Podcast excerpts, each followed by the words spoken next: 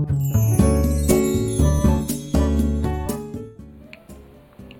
はようございます。滝間由子です。今日は9月28日木曜日の朝です。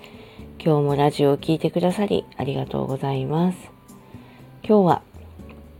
子供を叱った後のモヤモヤについて考えるというお話です。これは私だけかもしれないんですけど、あの子供を叱った翌日の朝って結構普段と違う疲れがあるんですよね。子供を叱るのって結構難しいじゃないですか。感情的に叱っては意味がないし、かといってそのままにするわけにもいかないので、自分の言葉が本当に子供に届いているのか、この言い方で良かったのか、すごくモヤモヤするんですよねで。もちろん何でもすっきりさせることが良いと思ってはいなくて、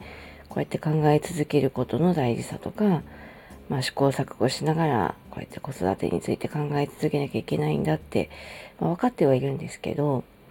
それでもまあ一人なので叱る役目と励ます役目を両方やったりしなきゃいけないですしこのモヤモヤをま抱えながら、まあ、自分をそれをマイナスな方に持ってかないようにするみたいなのをすごく意識したりしています。で子供のしつけとか、まあ、教育の仕方ってもう様々でそれぞれのご家庭のやり方方針があると思うんですけど、まあ、今本なんかもたくさん出ていて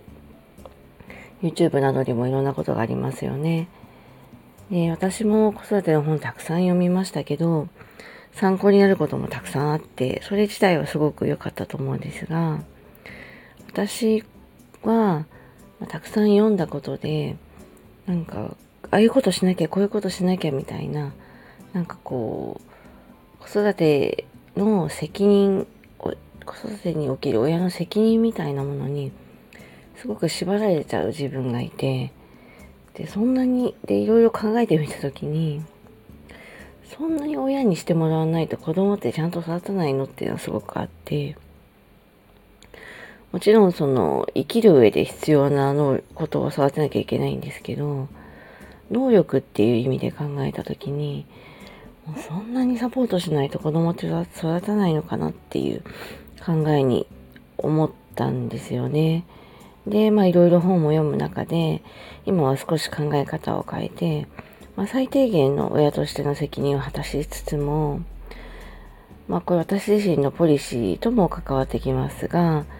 親から何でも指示されてこうしなさい、しなさいって。あと何でも、はい、どうぞこれ食べて、これやってって、そうやって指示されて与えられて生きるような子供は、まあ、子供の本来持っている能力みたいのを、まあ、削いじゃうのかなっていうような気持ちになっていて、やっぱり子供の主体性を育てたいなとかいうのが私のすごく考え方でもあるので、まあ、少しずつ手を離したり、まあ、失敗させることも含めてま、自立させられるようにもちろん今まだ6歳なんで自立できるわけじゃないんですけど言われてやるとか与えられてやるだけじゃない子になるようなサポートを今はしています。もちろん簡単じゃないしそんなにすぐ成果が出るわけでもないんですけどこれはあのそれぞれの親御さんの覚悟とポリシーかなっていうのをそれで子育てが決まるのかなと思ったりはしています。で、配信でも何度かお話ししているんですけど、私の娘は結構生まれた時から持病などがあって、で、まあ私の元々の性格でこう心配性だっていうのも重なってしまって、3歳ぐらいまでもすごく過保護にしたっていう反省があるんですよね。だからこそ今はこう自立心とか主体性が育ってほしいっていう私の中での気持ちが強いのかもしれません。最近はこう叱らない子育てみたいのも増えてきていて、まあ、特に小さい子、未就学児の子かな、叱られ慣れてない子もすごく増えている印象があります。まあ、自己肯定感というのはすごく言われてきていて、ま、それを育てるためにとにかく褒めるというような考え方のようですが、まあ、私自身は子供のことをすごく褒めますけど、ただ全く叱らずに子供を、まあ、しっかりした大人に育てる自信がないしイメージも湧かないので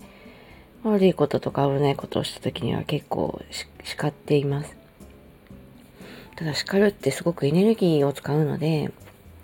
まあ、叱った後私の方も結構疲労します。まあ、叱った後にしっかり娘を抱きしめたり、まあ、いろんなフォローをしたりね、叱ったからといって、あなたのことが嫌いなわけじゃなくて大好きなんだということを言ったりしながら、あと、ママだって本当は叱りたいわけじゃないと。全然叱りたくないんだという話もよくしたりしています。で、子供を叱った後に、まあ、一人反省会みたいのをよくするんですけど、まあ、子供は一度言ったからといって、まあ、そのことがすぐに理解できるわけじゃないし、まあ、これ繰り返さなきゃいけないことだよなと思って自分にこうインプットしたり、と自分の持っていき方が本当に良かったかなっていうのをちょっと考えて、まあ、次に同じようなことがあったらちょっと違う言い方をしなきゃいけないなっていうのを、まあ、自分でこう悶々と考えたりする時間ですね。で、これをしないとなんかこう、マイナスな方にこう振り返りがいっちゃうなっていう印象があるので、こうやって自分で悶々と振り返りをして、まあ、その時間の中で、まあ、自分の親としての覚悟とか、そういうものを自分に改めて、まあ、言い聞かせて、訓示のようにこう、思いを、まあそうですね、あの、しっかりつけて、さらにマイナスな感情を捨てて、前に進むための原動力みたいのにしています。本当にね、子供を叱るのって大変ですよね。あの、子育て中の方がいたら本当に大変ですよね。あの、一緒に頑張っていけたらなと思っています。ということで、今日は子供を叱った後のモヤモヤについて考えるというお話でした。今日もラジオを聴いてくださりありがとうございました。それでは、えー、この内容はノートにも書いていますので、よかったら読んでください。それではこの辺りで失礼します。滝真由子でした。今日も聞いてくださりありがとうございました。